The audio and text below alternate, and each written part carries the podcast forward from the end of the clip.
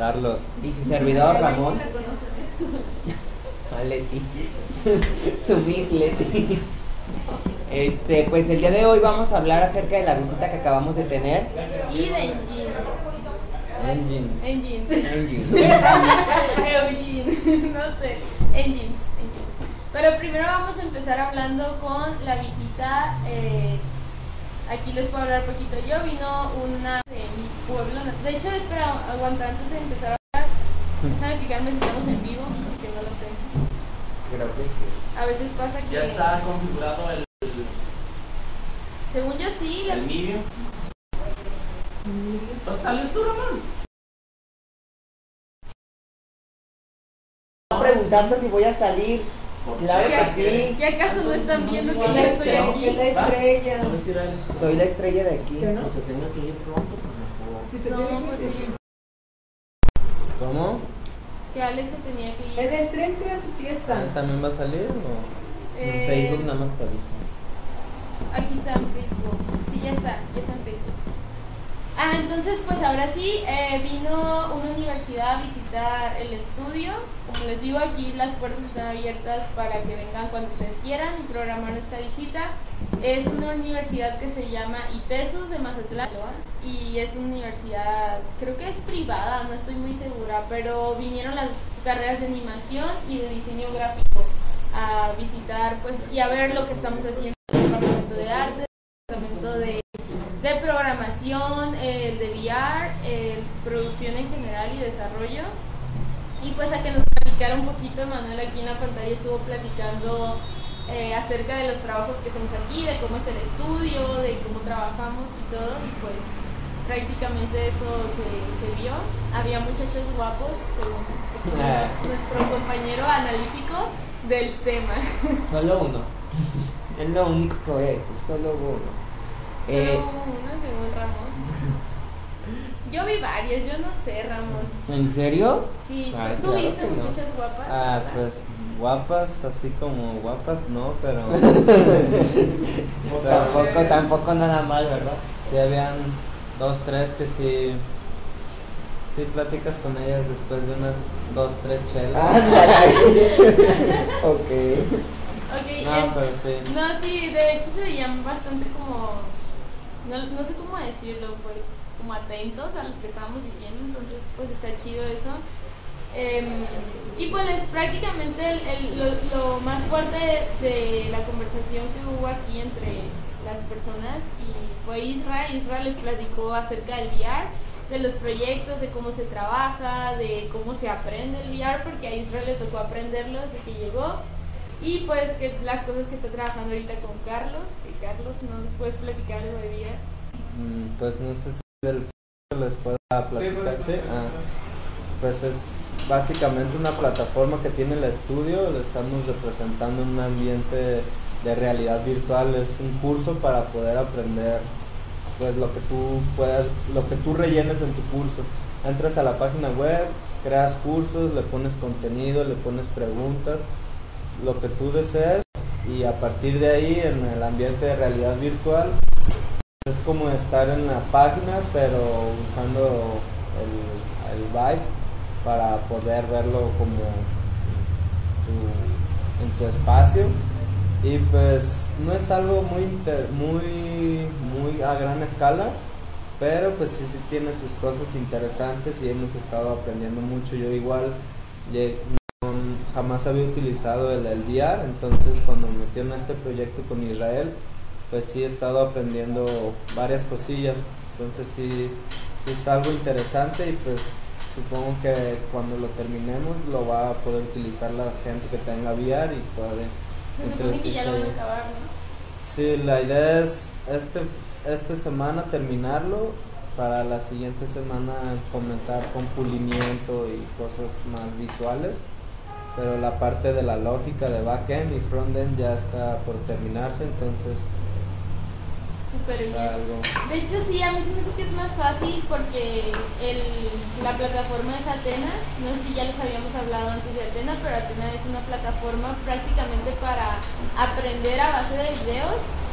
Y el propósito de aprender yo creo que se cumplió un poquito más con el VR porque lo sientes como todo más cercano, o sea, como que es hasta difícil dejar de prestar atención a lo que estás haciendo, porque pues tienes puestos los cascos todo el tiempo, entonces nada más estás viendo ahí, volteando a donde necesites y ya, no hay ningún factor externo que te esté distrayendo y la atención siempre se intensifica, yo creo que todavía más para los niños, ¿no? Porque este Pues en general porque es más visual. Siento Sí. yo que en estos tiempos es menos común que las personas se pongan a aprender a base de leer documentos o libros.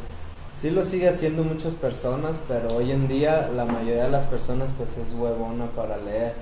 Entonces, como es algo más visual y algo, se podría decir que un poco más entretenido, puede gustar a cierto tipo de público. Entonces, eso haría que, ah, ok, voy a ponerme el, VR para aprender esta lección en vez de ponerme a leer muchos libros, preguntas. más que nada los milenios. Que exactamente que no estoy desechando la parte de leer porque obviamente pues siempre va a ser bueno leer, pero sí hay muchas personas que ya esas cosas las están como haciendo a un lado y prefieren ver videos o interactuar con ese aprendizaje, entonces esa es la finalidad de, de este proyecto, que las personas aprendan visualmente e interactivamente, no solamente estar leyendo un libro, estar buscando algo en internet, es más entretenido para las personas. Y es que yo insisto que esta cosa funcionaría como más para los niños, ¿o ¿tú qué opinas? Pues sí, yo creo que más bien a los niños sería como que más entretenido.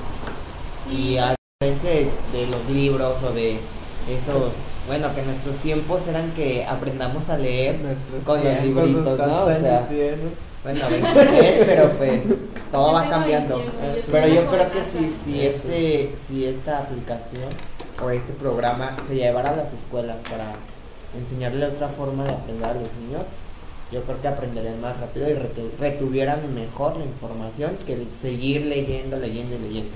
De hecho, sabemos que es caro, pero yo creo que sí valdría la pena, sobre todo para los niños que tienen como ese problema de que no aprenden a la misma manera que los demás, o sea, que son como más visuales, aunque fueran lecturas, yo creo que con el hecho de ser en VR, que ya tienes como tu propio entorno en que hacer las cosas ya se les hace más fácil. A mí se me hace súper chido aprender de esa manera. Eh, dice Jesús Casas, hola, saludos. Eh, son los Hola. mejores. Saludos desde Chihuahua. Saludos desde aquí de Saludos hasta- Carapulta. hasta Eh, Chihuahua. y dice también un saludo para Ramón Tips, que es el mejor. ya extrañamos Saludos, aquí a saludos, Ramón saludos. Tips. Ya se nos va a ir, Ya. por cierto, ¿eh? El Entonces, viernes es mi último día aquí. El Tú también, viernes. ¿no? Ya te no, vas. pero este viernes no, yo me voy hasta el otro. Ah, Pero tú te vas Ramón ya. Me voy este Pasa viernes. mañana. Sí, ya me voy, ya se termina Ramón Tips por aquí. Ramón Tips, eh, tal vez tengamos una sección de Ramón Tips ya Ah, al, sí, al final. al final. Ha, ha vivido muchas cosas. Ramón Demasiado. Por lo pronto les puedo decir que estoy muy feliz porque pasé mi examen Ceneval, entonces también eso es como que hay un peso menos. Sí, entonces pues prácticamente eso es lo que le estuvimos platicando aquí a las personas que vinieron a conocer el estudio. También Israel les platicó un poquito acerca de cómo es aprender VR, eh, que es bastante sencillo ya que según yo eh, Unity tiene como assets ya predeterminados, ¿no? Que tú los puedes usar. Sí, pues como, como casi todo, tú utilizas los drivers o plugins que tengan integrados para cierto programa y eso pues ya te hace muchas de las funcionalidades y no tienes que estarlas tú programando. Entonces eso hace más sencilla la curva de aprendizaje, pero digamos que tiene su poquita complejidad. Igual en el grado que lo estamos manejando no ha sido tan complicado, pero me imagino ya que si intentamos hacer algo más complejo, pues sí nos va a tomar mucho más tiempo, va a ser más difícil hacerlo. Eso, este, ¿qué tan complejo, o sea, es lo que te iba a preguntar, qué tan complejo es el utilizar, eh, en este caso, eh, VR. el VR para el, para el Pues, proyecto que están haciendo En mi experiencia, yo entré a este proyecto cuando Israel ya tenía asentadas las bases del proyecto. Entonces, lo, lo que yo he estado haciendo es, básicamente las funcionalidades ya estaban establecidas, de que tú tienes el control y apuntas, ya el raycast ya estaba establecido, seleccionar botones también. Entonces, básicamente lo que yo he estado haciendo es hacer llamadas a un servidor de, el servidor de Atena y estar metiendo la información y representarla en, en Unity. Entonces, en la curva de aprendizaje que yo he tenido no ha sido tan complicada porque no me he tenido que meter a, exactamente las funcionalidades de, de los controles o del casco. Solamente un día sí tuvimos como un atraso porque al parecer el, el aparato no reaccionaba con ciertas, ciertos botones de Unity. Entonces tuvimos que ahí empezar a investigar cómo podríamos activar eventos a partir del control de, de VR. Y eso creo que fue lo más complicado, pero... Sí, creo que es la más tardado en, en todos los procesos, como el cuando se te atora algo y no tienes como alguien a quien Sí, preguntarle. exactamente. que Tienes tienes que que estar investigando mucho, mucho. Y por ejemplo, fue una tarea que se había programado para hacerla en dos horas y nos tomó dos días porque no, encontraba- sí, no encontrábamos por qué no reaccionaba el botón a ciertas características de, de los botones que tiene Unity. Entonces empezamos a investigar cuáles eran las maneras de activar esos eventos y vimos que habían varias opciones y tuvimos que calar una por una y casualmente la última que intentamos hacer era la que sí funcionaba con, con el VR entonces Después de toda Sí. la investigación, la última. sí o sea teníamos cinco opciones para hacer es- eso que queríamos que pasara y pues fuimos tomando una por una hicimos una y no funcionaba y luego la otra luego la otra y hasta la última que intentamos fue cuando ya nos funcionó entonces Suele ese pasar. tipo de cosas ha sido como lo más complicado en cuanto a lo que he visto del, del proyecto, pero sí tiene su grado de complejidad y obviamente hay muchísimas cosas de- del VR que, yo no sé hacer, entonces si las quisiera utilizar, pues tendría que comenzar a, buscar sobre eso, pero eso ya sería si, si entra otro proyecto de VR. Por el momento con lo que tenemos, pues ha sido suficiente. Yo tengo una duda. Ah, en el- la cuestión de pues los animadores y todo eso, siempre buscamos las cosas en YouTube porque en YouTube está todo. Pero ¿dónde lo buscas? Regularmente, ¿qué es lo Pues- que frecuentas cuando buscas? Regularmente San Google, Google yo Sí. pongo, o sea, yo siempre digo que cuando no sepas hacer algo siempre va a haber un pendejo que ya le pasó y no lo supo hacer. Sí. Entonces lo googleas, "Oh, no sé hacer esto, pum, pum, pum. Ya, pues lo más común en programación es Stack Overflow o varios foros, o sea, de hecho es buscar mucho en foros de que, oye, intenté hacer esto, no me funciona. Muchas personas le responden, no, pues es que estás bien, güey, estás cagando en esto, ya ves cómo, cómo le responden. Y siempre tienen más de una respuesta, entonces intentas varios métodos de los que ellos te, proporcionan. Entonces dices, ah, mira, este, este usuario le dijo que hiciera esto, entonces ya tú lo haces y lo calas y si te funciona, pues ya. Si no, sigues buscando y básicamente es eso. Porque YouTube, tutoriales y eso no suelo hacerlo mucho, si hay personas que se hallan más así, pero creo que es más común en programación estar buscando en foros personas que ya hayan intentado hacer eso, que no les salga y pues tú intentarlo hacer. Que de hecho yo también, bueno, yo no soy de así que tú sepas de programación ni nada de eso, pero sí soy así como de buscar programas cuando me interesa algo, como de fotografía o algo así. Y también me busco en foros cuando no sé manejarme en ese programa. Busco en foros y muy raramente en YouTube. Sí. Porque en YouTube, Qué raro. o sea, en YouTube a pesar de que te lo están dando en el video, como que no tiene la No, solución ajá, como específica a lo que tú estás buscando. Mm, Y sí he buscado en foros así como de para hacer este, no sé, manejar, programar, algo X, programar Excel. Para hacerte programador en Excel. Buscaba más en foros que en YouTube. Porque en. YouTube a pesar de que te daba el video de cómo iba quedando, como que en el foro te van dando los pasos por pasos. Bueno, es que tal vez mi, mi carrera es como más visual, es muy raro encontrar en foros lo que estás buscando. Sí. De hecho es como casi, yo diría que un 80% de búsquedas en YouTube, todo lo que ocupes. Y si no sale ahí, la desventaja de mi carrera es que si no sale en YouTube, lo más probable es que no lo vas a encontrar en otro lado y lo vas a tener que aprender tú de, no sé, del manual de Adobe o algo así, pero en foros es muy difícil explicar los pasos a, ciertas cosas porque pues sí, lo tienes que estar viendo. A mí me ha pasado mucho que cosas que vi en la carrera luego las busco en YouTube y no las encuentro. Y digo, ¿qué voy a hacer? Y no, pues no hay de otra chingarle con los apuntes porque es todo lo que tienes ahí. Pero qué raro, no, no, no sé, no me imaginaba eso. Yo siempre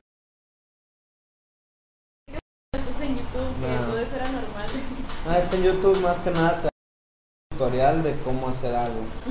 Casi siempre en programación es como que hiciste algo y no sabes por qué no está funcionando y según tú lo estás haciendo bien, estás utilizando las herramientas que te dan a la mano, entonces en Forest es como que, oye, intenté hacer esto, pero no me sale, alguien ya lo intentó y es lo que, Es que la es- frase que te Es como muy, muy pura, casi por escritura, ¿no? Lo que hacen ustedes. Pues dependiendo también en qué área te, te especialices más. Por ejemplo, si usas engines para hacer videojuegos, pues está la parte de, como en todo, pues el, el- backend y el frontend. Mm. Entonces la parte del frontend suele ser siempre más visual. O sea, lo que va, la parte de cómo lo va a ver el usuario. ajá. Y todo eso. Sí, ajá. Y el, el, el backend es... ¿Dije backend cuando dije lo visual? No, Ah, dijiste frontend. Ah, sí. Y el backend, pues sí, ya es como todo lo interno que es un poco menos visual, llamadas a servidor, funcionalidades, etcétera. Entonces sí, más bien depende, porque sí muchas cosas de frontend sí es también a veces los encuentras en videos o cómo hacer esto y ya. Pero igualmente no suelo buscarlos en YouTube, o sea, lo buscas en Google y ya de repente te, te arroja un link donde está un Don X ahí mostrando su video de cómo lo hace con 5 viewers, 5 cinco vistas, pero pues igual y te sirve así. Entonces sí es buscar mucho, mucho. Dice Jesús Casas, saludos de Chihuahua de parte de todos los fans de Ramón. Ah, caray, ya tengo fans en Chihuahua. en Chihuahua, para que veas. Pues Es- cuando quieran, escríbanme, escríbanme, mándenme cartas. Ya, me quiero hacer famoso por allá. No, pues prácticamente es eso. eh, si son personas que vinieron a la visita y están viendo una lucha más un día después, pues aquí van a ver una explicación más profunda de, de ciertas cositas de, de los engines y del VR. Eh, pero tú, quiero que, que hablar de las cosas que pasaron en el estudio. ¿Tú qué, qué opinas de la gente que vino aquí al estudio? ¿Qué viste? Ay, ¿Qué- se me ¿Cómo, crees que afecta el estudio? No sé. No, no afectará. Bueno, este, a lo que vi son chicos que están, o sea, son chicos muy atentos, o sea, estaban prestando mucha atención, sabían a lo que venían, a conocer este el estudio y también por parte del estudio es una, se me hizo muy padre que, que aceptaran este la visita de ellos, más que nada para que conocieran también el estudio y este y para que se vayan adentrando también los jóvenes, ¿no? A, a este tipo de, de sector. Dice José Luis Galván Solorio, muchas gracias por aceptar la visita, saludos cordiales, saludos. Me imagino yo que debes haber sido una de las personas, las que vino aquí y nosotros también muchas gracias por haber considerado Caraculta para tener una visita aquí con nosotros. Espero que ha- hayamos este, cumplido sus expectativas, eh, a pesar Sí, de que es un espacio pequeño, este, se han hecho grandes cosas aquí. Bien dicen que el tamaño no siempre es lo El tamaño conveniente, el tamaño no El importa. tamaño es importante, no sé por qué Ramón siempre saca esas cosas. Pero hablando de, de las empresas, o sea, es una empresa pequeña, pero que ha hecho grandes, grandes este, proyectos. Y a los chicos que vinieron el día de hoy que deseen realizar Sí. Aguanta, se cortó el, el, el en vivo. ¿El qué? El en vivo se cortó. ¿Tiene internet? Sí. Aguántame. Y vuelve, porque ahí está, ahí está grabando. Sí, me graba. Dos veces. A ver. El amigo.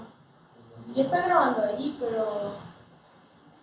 Pero estoy viendo que. Bueno, vamos a esperar. Si nos están viendo así es porque está como atrasado el video. Necesitamos ver si está. o a lo mejor es subiendo. teléfono. Pues no, si fuera mi teléfono no me saliera eso. Cálmate. Sí está chafón, pero pues no tanto. Mira, ¿Y estamos en vivo? ah, no, sí, ya, ya, ya volvimos. ¿Ya volvió? Sí. Eh, se volvió a empezar, pero pues aquí hice lo que en realidad llevamos. No sé, ahorita le preguntamos a Isra si tenemos que grabar todavía la hora. Bueno, el, el, eh, lo que les está diciendo Ramón, yo creo que entrando aquí a Caroculta aprendes porque aprendes. Aprendes no, no necesariamente de conocimientos técnicos, así de que Illustrator, que aprendes a a usar engines, que aprendes a programar y así. No nada más eso, aprendes como la convivencia aquí en Caraculta, el ambiente de trabajo, el entregar las cosas cuando se deben, aprender a trabajar al ritmo que trabajamos aquí, que es un ritmo bastante rápido, creo yo. Y, y sí, pues yo, yo no estoy acostumbrada a trabajar tan, tan a la carrera, se podría decir, y a veces como que me estresa que me estén dejando tantas tasks en el día. Pero pues al final de cuentas así es como funcionan todos los estudios. Y yo creo que para empezar a vivir la experiencia de un trabajo en un estudio, Caraputa es muy, muy buen lugar para empezar. Si te quieren hacer las prácticas, igual pues no es compromiso de nadie quedarse aquí. También si quieres hacer las prácticas, si quieres empezar a trabajar con periodo de prueba, pues ustedes pueden entrar a, a conocer el estudio. Así es. ¿Qué, qué, qué, qué más pues, que de la ¿Qué más visita? que de la visita? Ah, sí, también Israel les estaba contando a, a las personas que vinieron que parecían que se veían muy interesadas. Es que alguien hizo un videojuego de VR aquí en el estudio, pero más como por hobby que porque fueran a sacar el videojuego. Y lo estaban jugando y parecía que les gustaba mucho. Era un juego donde prácticamente jugabas nada más con la cabeza y ibas esquivando cubitos, eh, todo lo que pudieras hasta que pues tocabas uno y perdías y ya es de esos juegos de loop de que si pierdes empiezas donde mismo y así.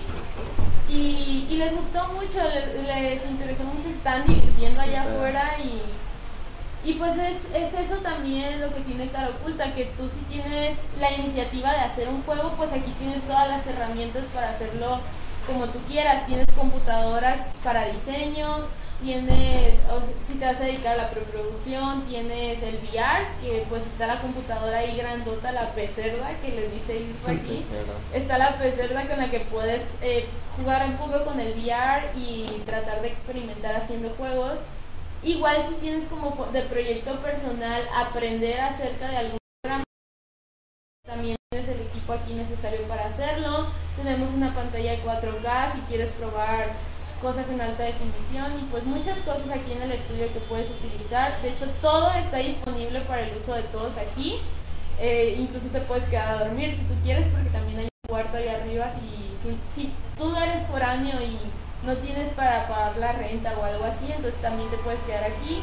No pagas renta obviamente, pero pues si vas a, a- tienes el compromiso de trabajar bien, pues tampoco te vas a quedar aquí viviendo y, y no vas a hacer nada y de repente pues Pues no, qué onda. cool. también creo que la actitud cuenta mucho aquí en el estudio. ¿Qué, qué, qué opinan ustedes acerca de la actitud? Sí, yo creo que como, co- co- como tú, o sea, la actitud que tú traigas día a día, o sea, no es de, de con la que empezaste, sino que día a día tienes que tener la actitud para hacer algo diferente aquí en el estudio. Y como dices, o sea, el estudio te da la oportunidad de ser tú mismo, de explotarte tú mismo como, en este caso como programadores y como diseñadores, de dar sus ideas, porque tiene esa libertad de... ¿Tú, Carlos? Sí, pues es eso, yo Ah, es cierto, yo, que- yo quiero ver tu opinión como persona que vino aquí como de practicante. Viniste de practicante. Inicio a... En servicio y te quedaste a trabajar. Quiero, quiero tu opinión acerca de eso. Pues, ¿qué te digo? Eh, Eso es lo que te acabo de preguntar. Sí, cuéntanos tu exper- experiencia de practicante o servicio social ujú. en el estudio. O sea, creo que Pues yo, o sea, mi experiencia al iniciar, pues sí fue algo, algo tedioso para mí porque yo no tenía, yo no tenía un trabajo o un proyecto asignado. Entonces eso comenzó a causar mucho estrés en mí porque pues yo realmente sé que lo más valioso es el tiempo. Entonces para mí era muy desgastante venir aunque fueran 3, 4 horas al día para sentarme y no hacer nada. Pero también creo que va dentro de lo mismo que comentan que, que debes de expresarte y todo. Y entonces fue ahí cuando yo empecé a, a- a comentar a, a- a La las personas sí, de que oye, necesito un proyecto, dame chance de hacer algo, necesito que estar haciendo porque pues para mí no es cómodo venir a perder mi tiempo. Eh, no importa que no me pagaran ni nada, pero pues aunque fuera por liberar servicio, prácticas, pues de igual manera era tedioso estar viniendo sin hacer nada.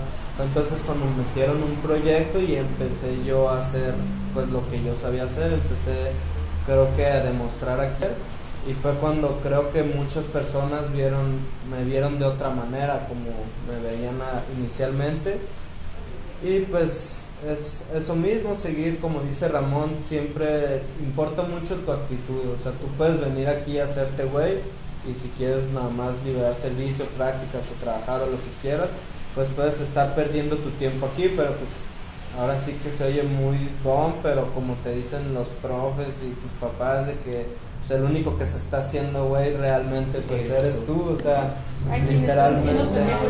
Sí, sí, sí, entonces mucho importa la actitud que tenga una persona de, estar superándose y de hacer cosas mejores todos los días. Entonces, en, mi, propia experiencia, pues creo que eso influye mucho, porque años atrás, pues sí, yo tenía otro tipo de mentalidades en las cuales era como hacerme más güey y todo. Pero lo que sí es cierto aquí es que sí tienes mucha libertad de poder expresarte, de, de decir lo que sientes, lo que piensas acerca de un proyecto, en qué puedes apoyar, en qué no puedes apoyar. Entonces creo que ese tipo de cosas son de las mejores cosas que, que tiene el estudio, pues que puedes expresarte y, y te escuchan porque no es un estudio muy grande con mucho personal, entonces cada uno de los empleados, practicantes o, o lo que estén haciendo aquí, se les escucha de una manera como más... Importa, importa. Ajá, sí, es, es muy importante la opinión. Entonces eso creo que, que es muy bueno y es, una de las cosas por las cuales pues decidí iniciar una etapa aquí. No sé cuánto tiempo vaya a estar, pero el tiempo que esté pues aprender lo que se pueda porque de todo se puede aprender. mm, Ya sea conocimiento técnico, conocimiento financiero, conocimiento hasta de relaciones con personas, trabajo en equipo, de lo que sea puedes aprender. Entonces creo que también eso es algo muy importante porque muchas personas vienen aquí pensando que van a aprender demasiadas cosas técnicas y a lo mejor pueden aprender demasiadas cosas pero no técnicas sino de otro tipo de como más, relaciones. como más Trabajar este, en equipo, y o tener, tener una disciplina en cuanto a trabajo como tú Sí. comentabas que no yo eso lo aprendí mucho, la disciplina en el trabajo Ujú. fue algo de, de las cosas que más aprendí aquí. Sí, entonces sí importa mucho la actitud de la persona y Sí. qué tanto quieras tú aprender. Como les digo, en todos lados aprende uno. De todos lados aprendes y, de- y eso es lo, lo más importante, estar aprendiendo y creciendo día a día. Entonces, pues esa es como mi experiencia y ahorita pues vamos a, a darle a ver qué sigue. Dice Axel Van Buren, eh, nos manda saludos, saludos a Axel Van Buren. Y. Juan Pablo dice Ramón Enríquez y corazoncitos. Juan Pablo, ya me voy. Me vas a extrañar. Lo vas a extrañar. Me vas a Em.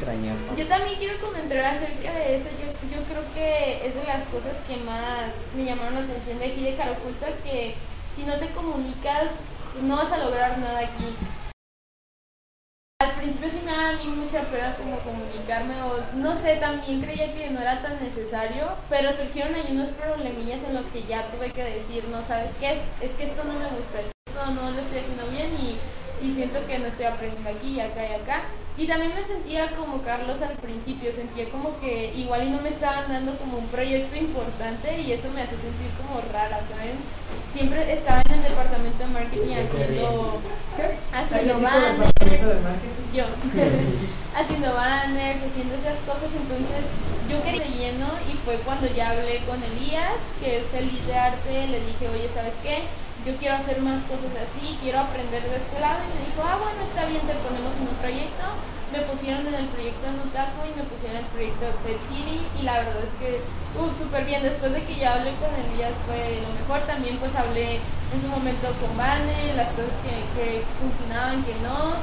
Eh, con Jorge, que es nuestro jefe, que a pesar de que ser el jefe ocupado, súper ocupado, que ahorita está de viaje, de hecho, creo que en el DF, a pesar de eso, pues siempre se toma el tiempo de escucharte eh, y ver pues qué es lo que, lo que estás haciendo y cómo te la estás pasando aquí en el estudio, si te la estás pasando mal, si te la estás pasando bien, pues él ya, él es el que pues se encarga de, de- de ver cómo estamos. También Nena, pues Nena nos está monitoreando ahí todo el día, es la que está viendo si estamos trabajando, si nos estamos yendo a gustos y tenemos problemas ahí económicos o algo así, pues nena, nena es la que siempre se encarga de preocuparse por eso.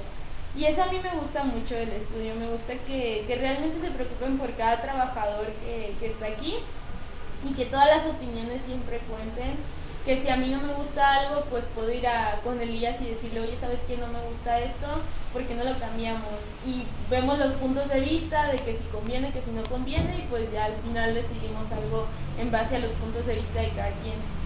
¿Y tú qué opinas, Ramón? ¿Tú qué experiencia has tenido de eso de, de Caraculta? Tú ya No, que, yo que ya te también, vas a ir. Yo ya mero me voy. Este, yo también pues al principio fue una incertidumbre porque yo, ven, yo venía a un mercado que nunca en mi vida había conocido, a los videojuegos. Y sí, yo también al principio que me decían, en ocupo que me ayudes a checar que todos es- eh, pongan su daily. Y así como de, yo así, wow. Pues no, la verdad no le, ve- no le veía como Mucho sentido. mucho sentido y como que no era algo productivo ni para la empresa, ¿verdad? Pero ya poco a poco que me fui eh, familiarizando con las cosas, que me fue como que asignando más tareas, me di cuenta que cada, cada cosa, por muy, muy pequeña que sea, en mi caso, haga, es muy valioso para todo el estudio, ¿no? O sea, este, yo me voy con un gran sabor de boca, aprendí mucho, aprendí sobre facturación, sobre manejo de bancos, sobre igual la relación entre, entre el personal y jefe se podría decir, o sea, porque pues al final de cuentas administración administraba también al personal, entonces como que aprendí mucho de, de nena y este y Caro Oculto también me dejó ser como que dar mis ideas, ¿no? O sea, dar mis ideas y mis opiniones y es, o sea, aprendí la experiencia fue muy grata y, y Dice José. Luis Galván Celorio que se está cortando mucho el audio.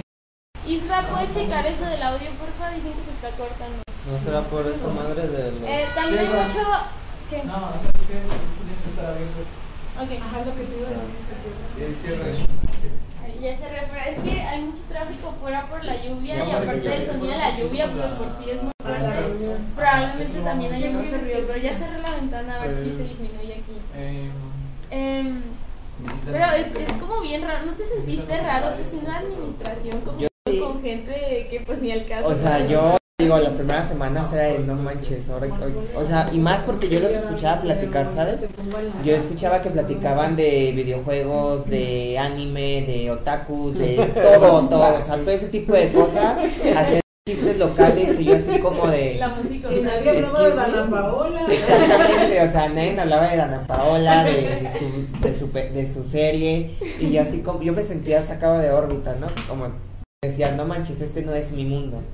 Pero poco a poco me fui fam- familiarizando, poco a poco fui abriéndome a, a todos los, los compañeros, Ajá.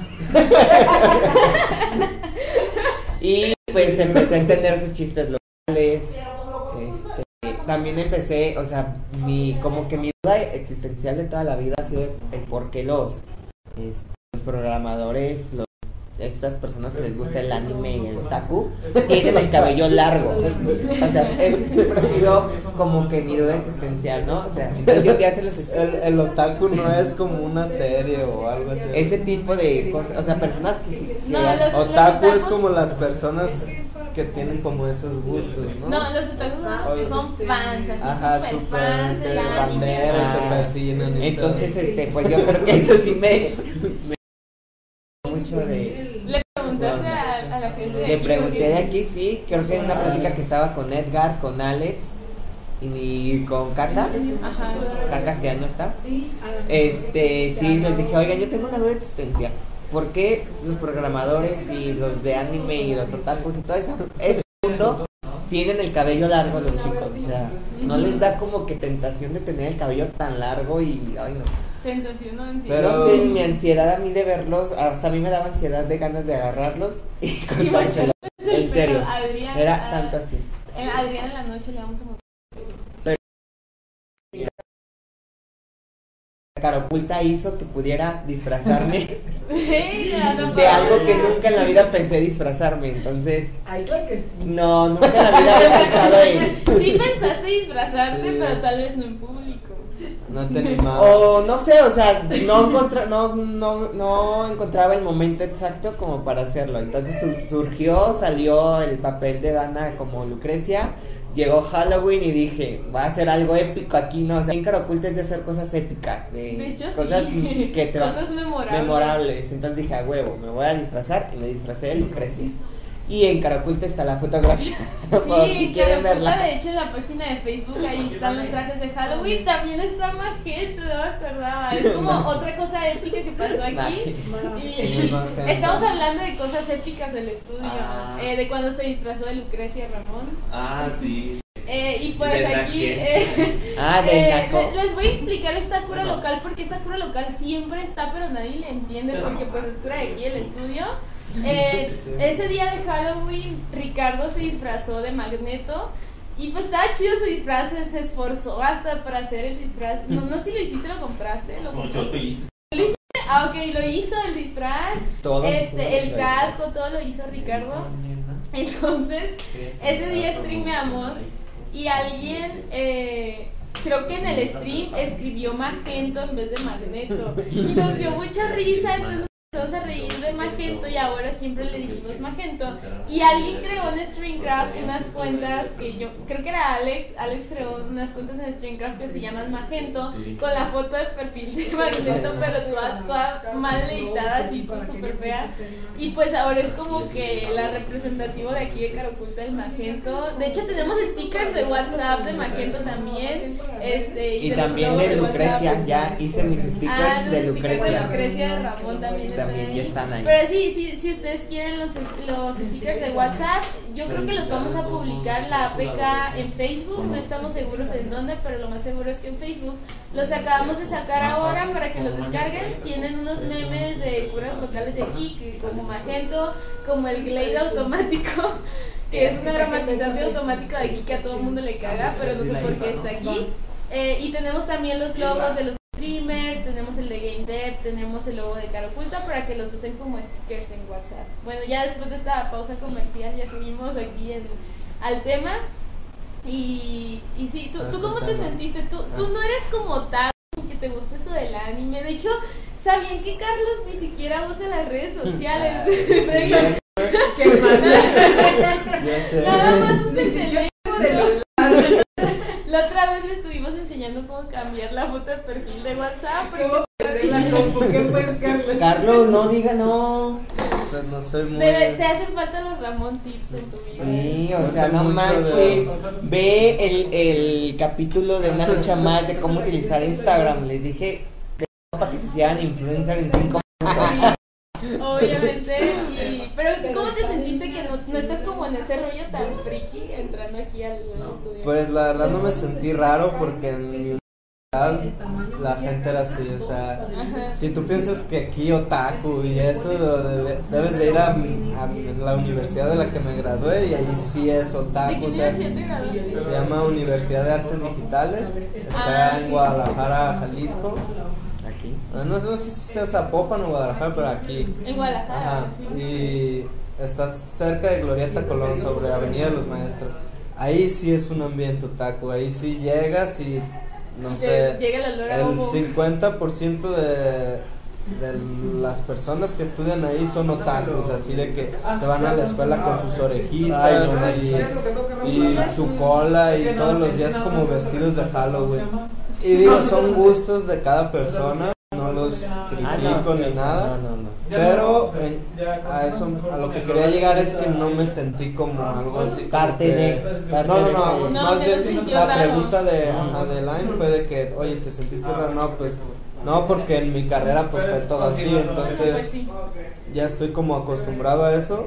Sí suelo ver de repente uno otro anime, pero no es como taco y acá y mis orejas y mis dientes o sus guantes con shurikens de Naruto y cosas así.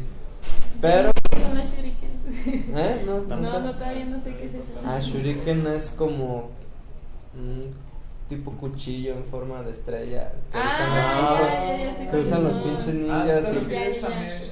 Ah, ya. Y sí, pues por eso no. Pero realmente te digo, aquí yo no lo siento así. Porque yo ya viví en un ambiente que sí es eso, entonces aquí es, a mí se me hace Sí, como más común las Como personas. Hombre. super light. Ajá, Sí como te más entiendo. relajado. También en, mi caso, pues, es que lo tuyo es como administración, Sí, super porque los Pero, pues en mi caso también, ah, en, en animación, pues Ajá. pura gente rara. no Sí, sé. allá en la escuela los de animación, o sea, la mitad del salón traen pelo verde, cabello verde y la otra mitad de colores, de arco iris. Y todo, El sí, todas las, o sea, la mayoría de, bueno, no la mayoría, pero sí una gran cantidad de personas con sus orejitas de gatitos, sus cosplays, ajá, y se la pasan hablando de cosas de otakus y anime, y hablan cosas japonesas y...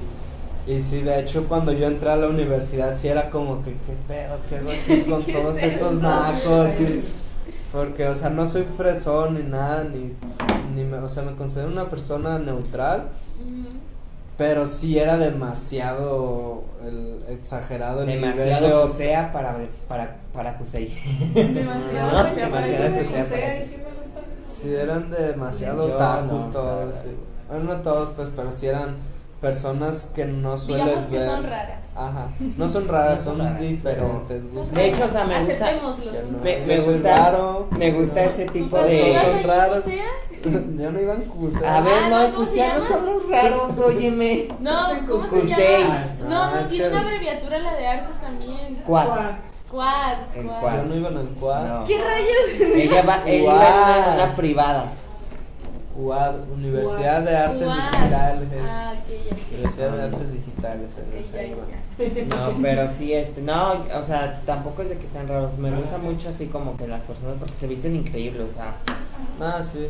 wow, De hecho, a mí me gusta mucho el estilo de la gente rara. Y yo, yo sigo Pero, diciendo ¿por qué raro. yo- raro? Porque yo también me catalogo en, en ese ambiente bien son personas que están fuera de lo, de lo normal. ah, ahorita los chicos que vinieron había chicas con cabello de color también, había Sí. una chica con el cabello Pero eso te digo es súper común, bueno, Sí, en, en, ese- ambientes en de esos- animación. Sí, en esos- esas ramas son Pues súper es lo que te digo, allá en la escuela todos los de animación, la mitad era pelo arcoíris, cabello arcoíris y la otra mitad cabello de otro color. Cabello. De Y hecho, yo soy leyenda, yo nunca me pinto el cabello. Y de que personas así, hombres con falda Ay, pues y acá. claro que ¡Oh, no. qué padre! Porque a mí no me tocó en universidad. ¿Qué? Hombres con falda. ¿En serio? Sí. Sí, y no, digo, no se veían mal, son sus de la reunión estilos. pasada traía algo Ah, sí es cierto, traía como ¿En una falda. Yo Ah, decía, ¿cómo ¡qué padre! Porque no todos los hombres ¿Quién? se visten así. Ah, ya. Fantasía. ¿No? Sí, de hecho Sí, fue un sí, profesor sí, que sí. me dio clases. Sí, tengo clase. Ajá, y diario iba con su faldita. Y no se ve de eso, o sea, no se veían mal, pues, pero no son mis gustos. No, o sea, pues, tú, ¿qué tú la pondrías, me diga? no, imagino. porque no pero me pues, gustan. La no mí es se me hace súper sexy que los hombres se vistan así. Chido. Yo lo único que voy a comprar va a ser una camisa que vaya hasta el ombligo. Que salgan para hombres, claro. Ah, sí, los, los, Los así como crop esta que traigo Los yo. crop Las de Abraham. ¿Crotos? Sí. Tengo el cuerpo, Sí. tengo la No, cinturita. no sé si han visto esa moda que tenían en ¿Por qué los no? noventas de ¿Por qué los hombres no? que usaban crop tops, pero se ve también súper chido los crop tops en hombres. Voy a traer esa moda de regreso a los dos, al siglo XXI. Así que ¿Qué esperan. opinas de eso, Cami? Cada quien tiene sus gustos. De hecho, aquí está padre que aquí te puedes venir vestido como sea, literal como sea. Eh, a, mí, a mí me gusta mucho arreglarme con, con outfits, eh, pero por ejemplo hay gente como Juan Pablo que viene literalmente con lo primero que agarra. Y hay Chanclas.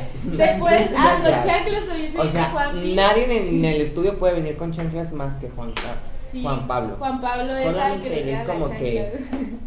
Es lo único. Pero es muy raro también verlo con chanclas. Sí, entonces puedes venirte como sea y pues nadie te va a andar ahí como que, "Ay, ya viste que se... Nah. Vale, machín lo que te pongas. Pues, Sí, eh, se dan cuenta ahora, que estás ahora aquí. viene como Yepeto Carlos y pues... Yepeto. Yepeto, a ella en la mañana siquiera dijo lo que se parecía a Yepeto no y Carlos se es quitó Yepeto, la. o sea que... No me está rascando la ¿Sabes quién es cabeza. Gepetto, güey? No O sabía sea, que ya me dijo que es el papá del De Pinocho. Pinocho, pero pues no mames, de verdad que es que, o sea, pues, no sé yo de... Yepeto o no Yepeto. Bueno, después de ese chiste zarro de Ramón, seguimos con el... Sí, ya me voy.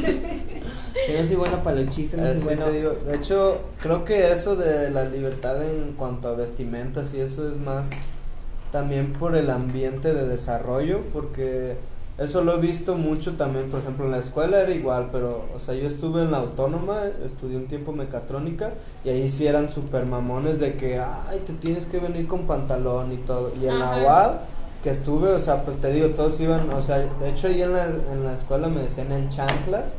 de chanclas. Porque diario iba de chanclas o a veces me, en el salón me quitaba las chanclas y estaba descalzo y así. en short y todo y super Conmigo cocha es y... súper raro, o sea, que hasta en mi casa estoy sin chanclas. No, o sea, a mí me encanta estar descalzo así, nomás porque aquí... No te sí- vengas aquí descalzo. Ajá, aquí te le hacen corren. algo, o sea, Ese sí es la- puedes- el único código de Ajá. vestimenta aquí es que no te puedes venir descalzo. No. Entonces, ajá, pero sí yo amo las chanclas, chanclas forever. Yo también. Regáleme una chancla. Claro, yo Al también soy. Team chanclas junto con Carlos y. Juan Pablo, pero pues aquí hace frío, así que no me pongo mis Eh. chanclitas nunca. No, yo soy más de camisetitas, de vestir, zapatitos, mocasines. ¿cómo no? Entonces, como que. ¿Qué carrera estudiaste, Carlos? Ingeniería en desarrollo de videojuegos. Ah, Ahí ya. desarrollador cool Y ya. Ya, Chingue sí. su madre. Estudié un rato, te digo, mecatrónica, pero me salí. De hecho, también está padre aquí el estudio que, que puedes estudiar cualquier carrera, pero si vienes como que con la iniciativa de aprender, este, también si tú, si tú querías estudiar otra carrera, pero por X o Y razón no la aprendiste, o tu papá te dijo métete a derecho porque si no ya no te voy a mantener, No. pues entonces puedes venir aquí a trabajar a cara oculta. Puedes venir con conocimientos básicos de lo que tú quieras, de software, de programación, de arte, de lo que sea, y tú vienes con la iniciativa de aprender y pues aprendes y te quedas aquí trabajando, no hay problema. Como por ejemplo que Isra aprendió, aprendió Unity, que no venía a esa área, pero pues aquí se quedó a esa área. Que, Que no sabe instalar. Hola. eh, también pues gente Ah, que... un error. Yo, yo, por ejemplo, cuando empecé a trabajar no sabía casi nada de Illustrator y pues aquí te van enseñando como que todo acerca de eso o vas aprendiendo por tu cuenta o de hecho los mismos trabajos son los que te exiges que apre- los que te exigen que aprendas porque hay cositas que no sabes hacer entonces tú mismo pues te puedes a buscar y son cosas que tal vez en, un- en la universidad no haces que pues ellos te piden el trabajo que saben que vas a sacar y ya no te da como por buscar aparte, ¿sabes? Aquí pues es diferente, me imagino yo que en todos los trabajos, pero es algo que apoya mucho Cara Oculta. Sí, ¿Qué? Sí, se está ya. eso es No. todo por hoy. No, ¿cuál es todo por hoy? Todavía nos queda aquí. Oye, y, y vamos a hablar de, de ¿De? Engine. ¿Engines? Engines, de Engines. Pues, ¿qué podemos hablar? Eh, no, pues tú, nosotros Ah, no sabemos nada de En Engines. primera, ¿qué es eso? Engines es un programa que te da ciertas herramientas para y te facilita la creación de videojuegos. Obviamente depende mucho de qué engine estés usando para qué herramientas te proporciona. Si es como por ejemplo, no sé, tú tienes Photoshop, entonces Photoshop es para es un programa que te da exactamente que te da herramientas para editar fotografías o todo ese tipo de cosas que usan los animadores. Entonces, si lo comparas contra Paint, pues Paint podías hacer tus triangulitos y ponerle pinturita y la chingada y recortar la imagen y copiarla. Entonces, eso, eso es un programa de edición de fotografías, pero más básico. Entonces, Ujú. ocurre lo mismo con los engines. Es un- son programas que te da herramientas para la creación de videojuegos y hay de como la comparación que hice de Paint a Photoshop hay lo mismo existe con los engines para videojuegos que hay motores desde muy básicos que, que te da herramientas muy limitadas como Buildbox o Stencil. O ya hay engines que son más potentes o comerciales como lo es un Real Engine o Unity Engine. Y pues básicamente eso es, eso es un engine, un programa que te da herramientas para facilitarte la creación de videojuegos. Que estudiaste algo referente a creación de videojuegos, para ti, ¿cuál es el mejor engine? Que pues es el tema de hoy. ¿Cuál es el mejor para ti? O Ah, sea, es muy el tema personal. de- de sí, la- es el tema de hoy. De- es O sea, una 50, pregunta. cabrón, 50 Eh, minutos hablando de otra cosa y... hablando del estudio. Pero es lo ideal, de hecho, es lo que le gusta a Jorge. Sí, bueno. Sí, muy personal, lo, lo que tú opines, Ajá. cuál es el mejor Ok. para ti. Para mí, o sea, es que existen engines que son comerciales, que los puedes usar obviamente, o hay otros que te cobran usar el software por cierto tiempo, cierto periodo, o cierta cantidad de dinero que tú estés generando con tu producto también te cobran. Yo en mi carrera casi no utilicé engines, sí, los con- sí conozco varios y los he utilizado, no por parte de la carrera, que yo he hecho, ya sea mi proyecto de titulación o de repente que querías empezar a hacer un jueguito o aquí que he usado Unity. Yo en la carrera lo que usaba más era pues mi programa para hacer código y compilarlo, usaba Visual Studio y ahí mismo tenía un profesor que nos, nos educaba, bueno, nos inculcaba más bien que en México en general hace falta más la creación de, de tecnología. Ujú. Entonces, la enseñanza era, ok, ya están estos engines comerciales, ¿por qué no haces tú el tuyo? ¿Para qué le pagas a Ah, alguien? ¿Para qué le pagas a alguien que, que, que tú puedes hacer eso?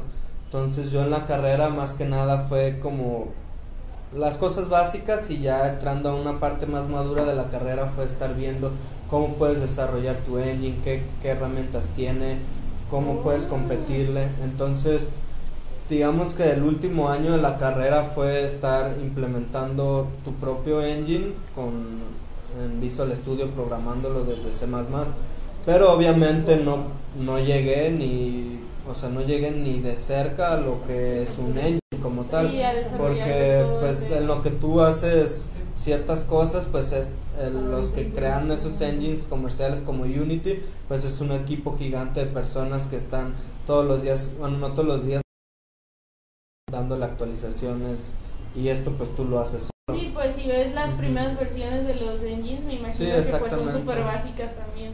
Sí, entonces lo que yo llegué a hacer en la carrera no es un engine, ni se acerca a ser un engine, pero sí era la mentalidad de nuestro profesor, que creo que es muy buena, estar Sí, generando tecnología en México. Y eso, en cierta manera, te ayuda a comprender más los engines comerciales, porque, por ejemplo, ahorita en el estudio el que estoy utilizando más es Unity, que actualmente es, eh, un- es de los más comerciales y que tiene una gran capacidad que muchas personas no pueden o saben explotar esa capacidad es, es muy distinto porque antes ese engine era visto como que oh hiciste tu juego con este engine Unity entonces tu juego está bien culero está bien chafa y no vales madre Sí. y actualmente De hecho, hay gente que todavía lo dice, Sí. se quedó con pensamiento. Ajá, se quedó con eso porque pues si lo comparabas contra otros que estaban en el mercado y que eran más open source como un real, ahorita ya creo que no te, antes te cobraba a partir de la versión 4 ya no te cobra, creo, si, si no me equivoco. Entonces, si tú comparabas ese engine de Unity contra ese otro que es de que es un real engine, que es de una compañía ya muy grande que es Epic Games, Los que hicieron Oh, Fortnite, Los que hicieron Fortnite, los sí. que hicieron Gears of War, ellos tienen su engine comercial, entonces es lo que te decía, si tú los comparabas, pues no se le acercaba, pero Unity ya ahorita creo yo está a un nivel que no digamos que es mejor que un Real, pero sí le puede estar dando sus llegue ahí. putazos ahí, su Sí, lo sabes su usar también, sí lo sabes aprovechar. Obviamente no lo sé aprovechar al 100 porque Ajá. pues jamás, o sea, bueno, no jamás pues, pero son muchos años porque tiene demasiadas cosas que tú puedes explorar, que puedes estar aprendiendo, que hay herramientas en, en el mismo engine que a lo mejor ni siquiera conozco y jamás he usado y ni siquiera tengo el conocimiento de que las tiene.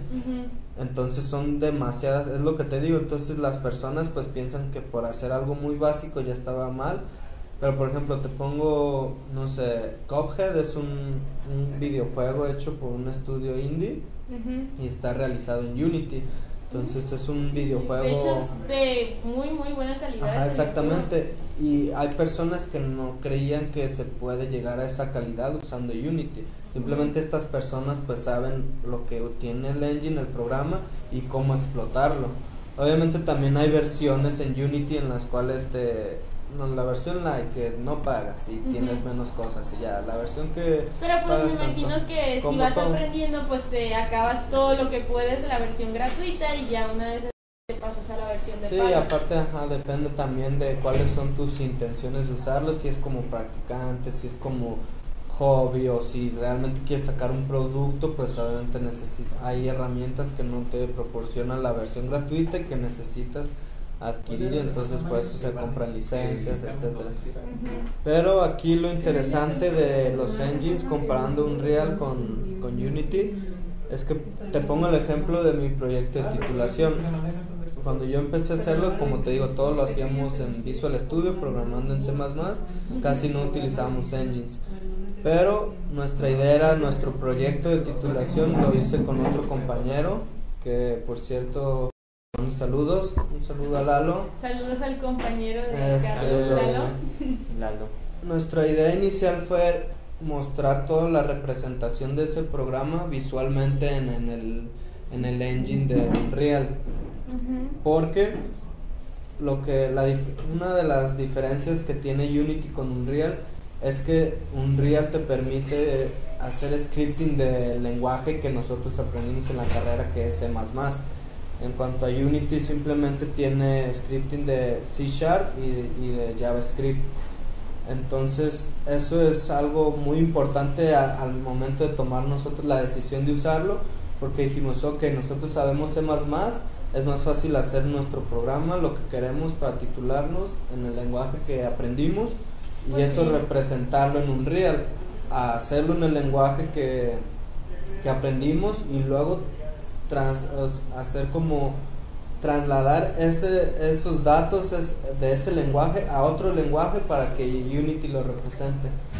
Entonces nosotros decidimos usar Unreal, pero llegó un- aparte otra de las grandes ventajas por las cuales se, se compara es que Unreal te da, te permite compilar todo el, el- engine. O Ujú. sea, com- cuando digo compilar es que tú mismo puedes a- a agregar tus herramientas, programar ciertas funcionalidades y volver a recargar, por así decirlo, para que se entienda mejor todo el programa y que este programa, ese engine reconozca lo que tú le, las herramientas externas, lo que quieres, funcionalidades que quieres que, que tome en cuenta y las incluya dentro del programa, cosa que no puedes hacer con Unity porque no puedes, no tienes acceso al código fuente de todo el programa. Entonces, es No entendí muchas cosas de lo que dijiste. Por eso, Pero sí seguro que hay gente que está viendo, Sí. que va a ver, que pues lo más seguro es que sí entienda. por eso te decía que no se me hacía raro que habláramos de eso porque pues no No, sabes. pero ay, a mí me gusta Ah, que hablan de hecho de, Va, de va. temas no muy comunes. Tú, ah, No, Bueno, sí, es que tengo más o menos conocimiento de lo que estás hablando, pero no entiendo todo. ah. Bueno, el punto es que llegó un momento en el cual nosotros no recompilar ese engine porque resulta que en alguna de sus actualizaciones o versiones tenía un bug internamente que no nos permitía recompilar el engine. Y de hecho eso fue demasiado frustrante para mí y mi compañero porque duramos meses tratando de recompilarlo, buscábamos y así como te decía que buscas en Stack Overflow, Google y todo eso, foros y buscando y buscando y le decíamos a nuestro profesor que, que es muy bueno en eso, oye, es que no podemos y su respuesta siempre era, ah, pues es que están bien pendejos y es que si se hace lo están haciendo Total que fue un lapso como de cuatro meses en el cual no pudimos hacer eso. Un día le dijimos al profesor, oye, ¿sabes qué? La neta ya hicimos todo lo que nos dijiste, esto, esto, esto, investigamos, lo intentamos así, de esta manera, de-